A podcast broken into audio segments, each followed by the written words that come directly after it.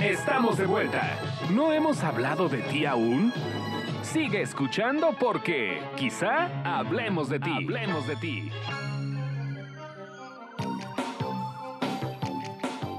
Ya estamos de regreso en el tercer episodio de Quizá hablemos de ti, programa número ¿qué, Joel? ¿Ciento qué? 120. 120. Ah, hijo, ya llevamos un ratote. Ya aguantamos. Ya aguantamos una cita puntual todos los jueves, pero ahora sin alcohol. Bueno. ¿Tú? ¿Yo qué? Habla por ti, salud. Y dentro de este, como lo comentó el, el señor este, Ernesto Buitrón la semana pasada, dentro de este de esta de estos 120 capítulos se han incorporado estrellas, estrellas de la televisión, de la farándula, como el señor Sebastián Reséndiz. Estrellas y estrellados también. Oigan, no, no, no. Yo estoy de verdad sorprendidísimo con lo que me enteré hoy. Se los voy a contar porque yo nunca había escuchado de, de, una famosa que dijera abiertamente que iba a cambiar su testamento. Entonces estábamos hace rato en un evento eh, en el que le dieron unos premios muy inventados, la verdad, muy inventados los premios, a Lucía Méndez. Entonces llegó la Méndez con lente oscuro y aventando los lentes de sol a sus asistentes y entonces todos aplaudiéndole, cantando Con su super, super lámpara, Sebas. Llegó con sus dos lámparas porque mi comadre no sale ni al súper sin sus dos lámparas. Esa no, no, no se, no, no se deja ver sin iluminar. Pa- palo de rosa, ¿no? Es el, el, el, el- el Su tono. filtro. Ay, ay, ay. Me dijo que no, me dijo que ya no usa palo de rosa Ah, porque le quemaba la piel. Pues es ah. que ya la piel ya da, da de sí. Dice que pues ya ahorita, se desbarata la piel. Sí, ya trae como dice que ahorita papel de nada China. más tiene, hay unas luces muy buenas que, que son eh, luz fría, se, se les dice luz fría y que ya con esa ya pueden dar todo el día. Bueno, entonces nos, nos pues platicamos, ahí le dieron sus premios a Lucía y todo muy feliz. Recordó sus siete clásicos, sus 34 discos de estudio y nos dijo que la próxima semana tiene una cita con el notario porque va a cambiar su testamento. Entonces, eh, nos dijo que en el documento que existe actualmente no está contemplada su nieta Victoria. Entonces, que ella está decidida a que entre sus herederos figure su nieta Lucía, su nieta Victoria, perdón, porque pues ella dice que, que, que esta niña le ha dado mucha, mucha luz a su vida, etcétera. Ya saben los sermones que se echan, ¿no? Y también nos dijo que desde que pasó lo de Carmelita Salinas, pues ella está muy temerosa de la muerte y nos, nos también nos compartió que desde hace ya un tiempo ella ya firmó como Ana Martín la carta de voluntad anticipada. Entonces, si le pasa algo, ya eh, pues ya el, el hijo, su hijo ya va a poder tomar decisiones de si la mantiene o no conectada. Pero creo que Lucía Méndez, pues yo siento que, que ella cree que, que la huesuda le va, le va a tocar la puerta pronto, porque sí, ni- no dejaba de hablar de la muerte y de la muerte y que su testamento, que digo, no sé yo cuánto tenga, yo me imagino que sí. Obviamente no es Elon Musk, ¿verdad? Pero debe tener su, su buena No, pues banco. a mí me dijeron que venía en la pinta ahí ya cotorreando y actuando, imagínate. No, no, no, no, cállate, cállate. Entonces que debe tener su buen clavito ahí guardado, entonces Ah, que sí se lo quiere dejar. Su clavito guardado sí lo, sí lo debe haber ¿Y tenido. Vicky López no está ahí en el testamento? No, no creo, no creo. Esa guanabí que va a estar. Esa no está ni en el, no está ni en el registro del edificio para que la dejen entrar. Joel. No, bueno. Sálvanos, Joel. ¿Qué les digo, hombre? Este, la verdad es que hasta donde yo tengo entendido, Lucía hace tiempo se descapitalizó, se descapitalizó, descapitalizó fuertemente. Incluso se hablaba de algún tipo de, mm, pues, eh, eh, se responsabilizaba de, de esta descapitalización a Abraham, al hermano de Lucía, que sabemos que es el representante también, etcétera, ¿no? En fin, ese era el trascendido. Pero sí, eh, eh, tengo entendido que no tiene realmente eh, grandes este, propiedades, por ejemplo.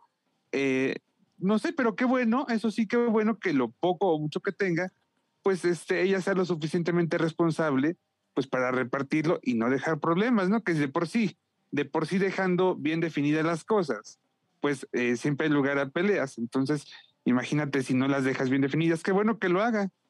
Pero yo me acuerdo, yo me acuerdo que en el Basta sacaron ustedes la exclusiva de que había perdido su casa en Miami, ¿no? Sí. Que de hecho ella se enojó mucho cuando sacaron ahí las fotos del guerrero que tenía tirado ahí en la casa, que le sacaron sus fotos de, de, de, de su propiedad que perdió en Miami, como, como Laurita Bozo, Lucía Méndez perdió su casa en Miami. Ah, pues sí, pues sí es cierto. Creo que sí tenía ahí varias deudas. Tenía. eh, Sí. Ella tuvo, pues, o sea, creo que fue más administrada Verónica Castro que Lucía, ¿no? Mucho más, no, por mucho, por muchísimo. Sí, sí, sí, sí, sí. Hubo Sí. una etapa, yo conocí una casa de, ya, ya, ya cada vez me parezco más a Chucho Gallegos, mano. Siempre tengo anécdotas en los 50, ¿no? En el año del Sí, yo me acuerdo que cuando Olivia Newton-John, no, yo conocí una casa que tenía en Beverly Hills, Lucía Méndez. Ah, canijo. Ay, ¿en serio? Sí, claro. Sí, yo- claro. Digo, no era En la- los buenos no, no, tiempos no de era una Lucía. mansión así, no, Una no, casa. pero una casa en Beverly Hills Pues yo tengo una en. Tacubaya. Años, años noventas, ¿no, Gil? Más o menos. Sí, sí, sí. Ahí en esa alberca donde ella...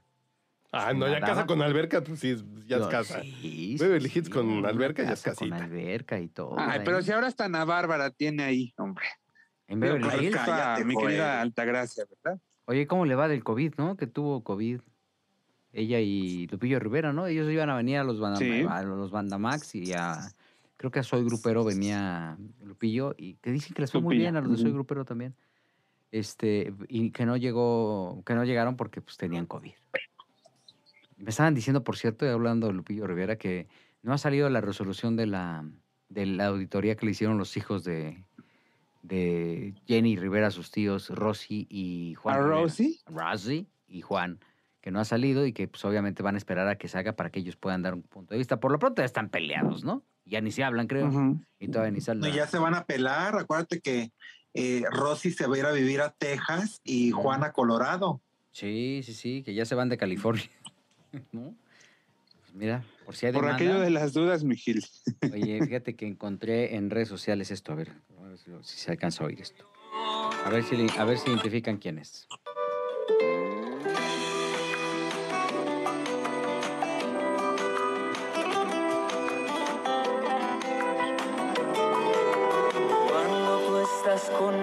Es cuando yo digo que valió la pena todo, todo lo que yo he sufrido. No sé si es un sueño o es una realidad, pero cuando estoy contigo es cuando digo que este amor que siento es porque tú lo has merecido. Con decirte amor que otra vez he amanecido felicidad A tu lado yo siento que estoy viviendo Nada es como ayer ¿Quién es el ibérico? ¿Quién es el ibérico? ¿Quién creen que es? Se llama Camilo Blanes. El hijo de. Ok. Sí, sí, sí. El nieto de. El hijo, ¿no? Es el hijo. No, el nieto El de hijo, Mamá hijo. Cesta. ¡Ay, cálmate! Ay. Toink. Bueno, luego entonces, Bueno. A ver, ¿qué onda con esa canción? pues anda rondando ahí en, en- en- en- en las redes. Este, su mamá, Lourdes, Lourdes Ornelas, Ornelas. ujú. este, subió este, este, pues este track. Sabemos que está pasando por una situación complicada todavía, ¿no? Sí. Pues eh, hace dos semanas fue hospitalizado. El 24 de noviembre, exactamente. Sí, fue el 24. Aparentemente, bueno, el día de su cumpleaños, aparentemente llevaba varios días de fiesta. Ese día en concreto agarró más la fiesta todavía y pues bueno, terminó en el hospital. La versión oficial es que este, creo que es una neumonía, creo. ¿no? Es la versión oficial, pero realmente, pues el círculo cercano a Camilín, como le llaman allá en España, y a, y a Lourdes Ornelas, pues eh, se trata de una intoxicación fuerte por un tema de alcohol y no sé si por otro tipo de, de intoxicación, ¿no? Me da, me da la, la impresión. Lo- Lourdes eh, sube pocas cosas a sus redes y hay un mensaje, por ejemplo, del 20 de octubre en donde pues este eh, hace referencia a un elogio que hacen que le hacen a Camilo, ¿no? Dice así. Es una de las canciones de Jesucristo, Superstar. Para hacer un recordatorio sobre el tema de, de Camilo VI y obviamente, pues, eh, este, este, mm, ¿cómo, cómo podríamos decir? Esta, este, eh, como recuerdo tan particular que tiene por Camilo y por Camilín y, por esta... Siempre han tenido pedos, ¿no? Pues básicamente, ¿no? Siempre han tenido broncas todos estos, ¿no? Eh, Camilín ha tenido una vida muy complicada. eh, desde su juventud él ha tenido problemas con el alcohol. Siempre le ha gustado la fiesta. Siempre le ha gustado mucho la fiesta. Eh, ahora dicen que tiene una buena relación con el padre, ¿no? Eh, que era estable. Yo recuerdo hace 20 años, por ejemplo, los reportes que había en prensa es que en realidad no era tan estable como que había momentos en que estaban bien, ratos, y había temporadas en las que estaban totalmente separados, y tú le preguntabas a Camilín cómo estaba su papá, y él te decía que hacía tiempo no hablaba. No sé si tú te acuerdas de esa parte. Sí, sí, sí, sí tenían, sí tenían sus rollos, ¿no? Y pero te- desde siempre, acuérdate que cuando también nace no se lo llevó Camilo Sesto para allá, que se lo quitó a Lourdes Ornelas. Sí, De hecho, o sea, quien sí, estaba sí, mediando todo esto, te digo que ya estoy hablando como chucho, Dios de mi vida. Este, quien, este, quien denuncia todo este tema o quien le ayuda a Lourdes Ornelas para difundir esa información es Lucía Méndez. Claro. Ella es la que lo, lo porque bueno, Lourdes también conocía a gente del medio artístico, pero quien Lourdes había trabajado con Lucía, ¿no? Sí, trabajó con Lucía, justamente, pero quien la, quien la ayuda como a, a difundir, a que a- exista un seguimiento muy particular de esta situación, pues fue Lucía. Fíjate, es otra de las aportaciones que tiene Lucía en la- al, en el, al entretenimiento. Claro, ¿no? claro. Sebas. Ahora, te voy a decir algo rapidísimo antes de, de- de que Sebas tome la palabra.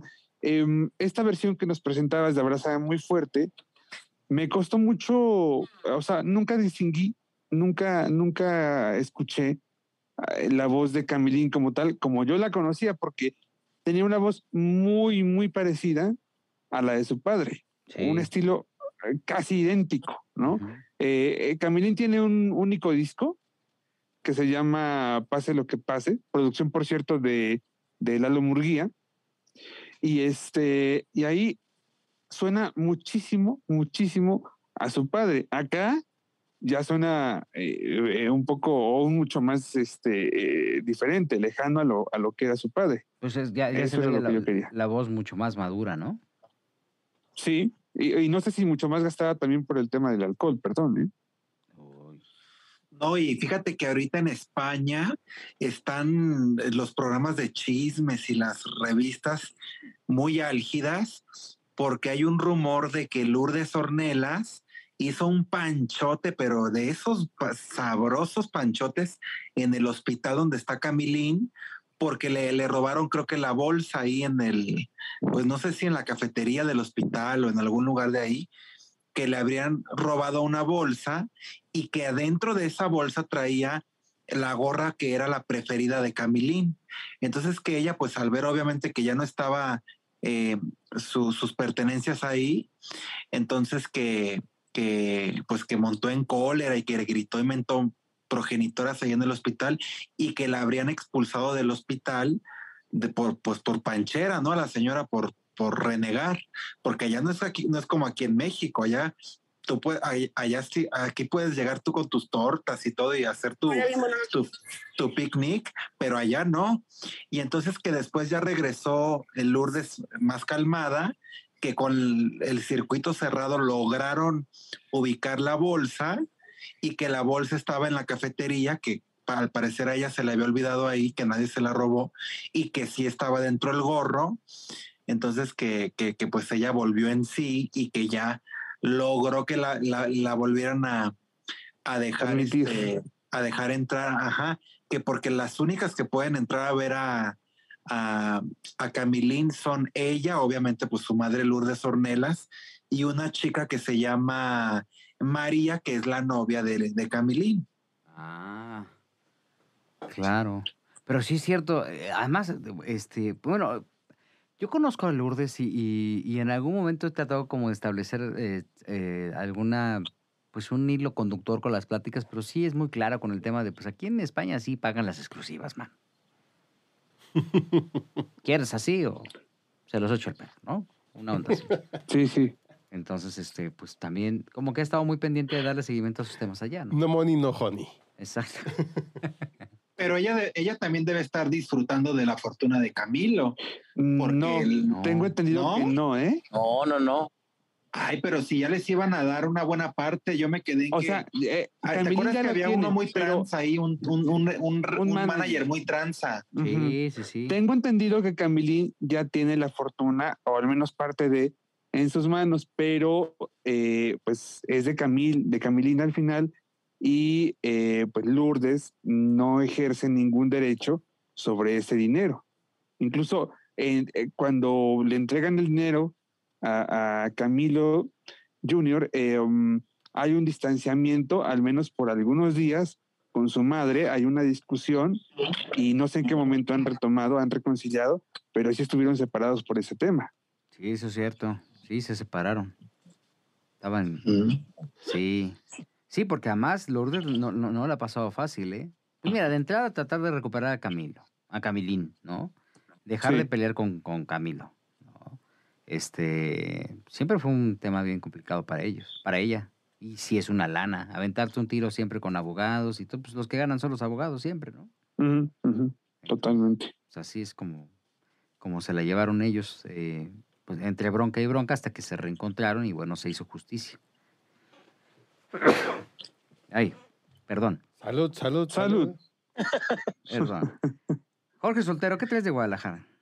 Oigan, les tengo que comentar, bueno, que la Feria Internacional de Libros se está llevando a cabo en estos momentos y nos emociona mucho porque el año pasado fue completamente virtual. Ahora se regresó a la, mo- a la modalidad este, presencial con muchas medidas que, por ejemplo, en los pasillos, por un, por un lado vas y por el otro vienes, sana distancia, eh, las presentaciones de libros son mucho menos aglomeradas que en otras ocasiones, pero aún así se animaron muchísimos autores a venir y hay de todo, ¿eh? Si te gusta la política, si estamos hablando de, de podcaster o de youtubers, hay muchísima gente que está presentando libros y se me hace muy padre. Pero tuve la oportunidad de platicar con Jorge Ramos, que él es eh, conductor de noticias desde hace 35 años en Univisión en los Estados Unidos y nos platica sobre un libro. Dice que, pues, ¿qué hiciste en la pandemia? Pues muchos nos dedicamos a engordar nada más. Y él dice que él se puso a escribir un libro y platica esta famosa entrevista que le hizo a Nicolás Maduro en Venezuela, donde le quitaron las cámaras, Ah, donde claro. además lo secuestraron, le quitaron el celular y que se tuvo que, hay que meter todo mundo ahí para poderlo salvar. Y esa entrevista que dura 17 minutos la podemos encontrar muy fácilmente en YouTube, pero no sabemos qué pasó en el antes y el después, y es precisamente lo que este libro está platicando, y se me hizo bastante interesante, y también eh, pues platica el señor que pues, tiene 35 años, él está feliz de hacer televisión, pero siente que se le fue el tiempo. Entonces lo cuestioné y le dije, oye, pues te sientes viejo, ¿qué onda? Y me dice, pues no, pero que le hubiera gustado tener tiempo para hacer más cosas porque prácticamente toda su vida se la ha pasado en, en el búnker de noticias de Univisión, pero está feliz y la verdad es que el libro está bueno, ¿eh? yo lo recomiendo mucho. ¿Le suena familiar? ¿No? Sí. Algo así. Pero es un personajazo, ¿eh? Yo cuate culto, sencillo, ¿no? ¿O co- ¿Cómo te trató? Fíjate que, que a mí me dio como mucho nervio porque pues es un, él se dedica a entrevistar gente y es muy incisivo, pero mira, tipazo, jeans, una t-shirt, un saquito, platicando, este, hay una anécdota que, que me gusta porque yo compré en, en 1999 su primer libro. ¿ok? El primero que publicó en la historia, ¿no? Entonces ahí me tienes buscándolo, buscando, y lo encontré y se lo llevé. No, pues estaba súper emocionado. ¿Cuál fue lo que vi? No, es otro, otro, es... Ay, ahorita te digo cómo, Ya, cómo se bueno, llama. Ok, ok. Este, y el chiste es que este, este, pudimos cotorrear, este, y me estaba diciendo así como que, que él, es- él le gusta mucho que, que lo entrevisten y le gusta mucho. Uy, Entonces, la verdad, se me hizo un tipazo. A ver, ¿qué le gusta mucho? Que, ¿Qué le gusta además de que lo mucho entrevisten, ¿qué le gusta mucho? ¿Qué le gusta mucho? Ah, perdón. Le gusta muchísimo a él que lo entrevisten para platicar de su Sí. trabajo y para platicar de las anécdotas que ha tenido a lo largo de su trayectoria, porque pues él dice que a veces un trabajo periodístico le llevó un año y que la gente lo ve en cuatro minutos en la televisión. Claro. Entonces que hay muchísimo trabajo detrás y especialmente en esta entrevista con Nicolás Maduro, pues imagínate qué le pasó, qué sintió. O sea, él se temió por su vida en esos momentos porque pues imagínate secuestrado. Y una cosa que, que me dice es que la entrevista que logramos ver en televisión y en YouTube es una entrevista que la propia gente de Maduro le filtró a él. O sea, traicionaron al presidente de Venezuela, a su propia gente. Órale. Pues mira, está bastante interesante. muchas anécdotas. Además, un cuate confrontativo, ¿no? Pues es el que se traía a raya a Trump, ¿no? Sí, y luego también vino aquí, vino Sí. aquí y causó polémica. Oye, Jorgito, pero yo sí estoy muy triste y sí lo ¿Por tengo qué? que decir, porque yo me acuerdo de la FIL que era el gran acontecimiento que iba don Gabriel García Márquez, Elena Poniatowska, y ahorita ya va a ir Dan- Danilo Carrera. Ya muy, muy barato, ¿no? El, Se ha de- diversificado, Sebas. Ay, Mira, no, te puedo ser muy sincero, mi Sebas. La verdad es que se ha diversificado muchísimo la FIL, porque también hay otro tipo de lectores, ¿eh? O sea, yo también te voy a decir una cosa, cuando venía don Gabriel García Márquez o u Octavio Paz, de repente, bueno, sí convocaban a muchísima gente, pero por ejemplo, hace dos años, la FIL, se, o sea, no- yo nunca había visto un dispositivo de seguridad tan fuerte como cuando vinieron los polinesios, por ejemplo. No, pero también no manches. Ay, ¿cómo? qué deprimente no. comentario. No, no, no, no, no, es que lo que quiero decir Pero es es una realidad. Cuando fue Dulce María a o sea, no presentar su libro. que me guste, sino que fueron a presentar el libro hace dos años aquí a la FIL y tuvieron que poner un dispositivo, la gente tuvo que hacer cola desde un día antes, durmieron afuera de la FIL y bueno, también hay que reconocer que si el público quiere ver ese tipo de, de autores, no precisamente escritores, bueno, pues también se vale y se está diversificando la FIL porque ya hay un área donde hay cómics, hay un área donde hay muchísimos libros académicos. Entonces, la verdad es que sí viene gente bastante interesante, ¿eh? Digo, han estado como padres. Por ejemplo, este sábado vamos a tener a Miguel Bosé aquí, vamos a ver si sabe rinche como con Javier Poza, va a presentar su libro, entonces vamos a ver cuánta gente va y también tengo que platicar una anécdota bien gacha, ¿eh? Ahí me voy, Jorge Soltero, ahí va el sábado a la FIL, ¿no? Y entonces ahí anda viendo que para pedir su acreditación, porque no había tenido tiempo, y que de pronto veo, digo, Luis de Llano Macedo, este, listo para, para dar su conferencia. Pues ahí voy. Había retearta gente, señores, 14 personas. 14 personas con mi querido este, señor de Llano, y todos así como que hasta le mandé la, la foto a mi, a mi Sebas, ¿a poco no, mi Sebas? Sí, pero es que él es uno de los personajes que tiene tantas anécdotas, son, son, no sé por qué no, no, no jalará tanta gente, Jorgito, no sé. Por lo que te digo que la se está haciendo como muy joven, entonces ya el mercado de, de Don Luis de Llano ya, ya anda cascabechando, ¿a poco no? No, pero bueno, no sé, pues Luis, Luis tiene un este su nuevo libro se llama es que también es- es que se llama Crónicas transatlánticas de batallas, amores y otros exilios y está inspirada en la vida de su papá. De don Luis Villano Palmer. Sí, sí, sí, porque hay, que recordar que fue refu- ref- refugiado español. Y entonces lo que él ha estado promoviendo es justamente que son, son historias de miles de españoles que abandonaron su patria en el avance de Francisco y llegaron a México justamente pues para hacer fortuna, ¿no? Este, eh, a eso le está apostando. Te podrías imaginar que pues hay muchos que quieren llegar a ver cachún, cachún, rarra, Pues sí. ¿no? Que, eh, que ya sacó un libro así que estuvo re bueno. Sí, El sí, pasado sí. estuvo re sabroso. Sí, sí, sí. Este, y luego hizo una novela. Es un cuate que todo el tiempo está este, innovando. De hecho, este Creando. 9 de diciembre a las 6 de la tarde va a estar en Los Pinos. Pero va a hablar Ah, de- ya- de- yo dije en los pinos con... lo- Ah, no, ya no viven ahí los pinos. No, ya no viven ahí. Ya los es un señores changarro donde venden jorongos y cosas así los domingos. va a estar hablando de Avándaro. Va a estar hablando de Álvaro. Y justamente en las redes, en, en- en- de manera, en las redes sociales y en corto, por WhatsApp, Luis de Llano te manda pues este, ciertas cosas, qué es lo que está hablando, sus reflexiones, esta promoción de lo que, de lo que va a ser hablando de Avándaro, así lo está eh, difundiendo el querido Luis. Escuchen. Los quiero invitar a la plática que daré sobre mi libro Avándaros 50 años, cuando el rock mexicano perdió la inocencia. Este 9 de diciembre a las 6 de la tarde en el Complejo Cultural Los Pinos. Tendremos varios invitados con los que recordaremos anécdotas, historias, aventuras y mucho rock. Allá nos vemos. Y entonces, entre todas las cosas que recibes en tu WhatsApp, te cae un video de Luis de Llano. Bien amable y, eh, y tiene pues mucho. eh, eh, Dicen que este, eh, este libro trae un acervo cultural impresionante también, Luis, ¿no? Lo puede compartir, le tocó vivirlo muchas cosas de, de voz de su padre, pero también como él, eh, él como hijo, ¿no? Entonces, este, tiene una manera muy particular de contar las historias. Yo me acuerdo que otra vez, el chuchazo. Yo invité a Luis de Llano a escribir en Teleguía.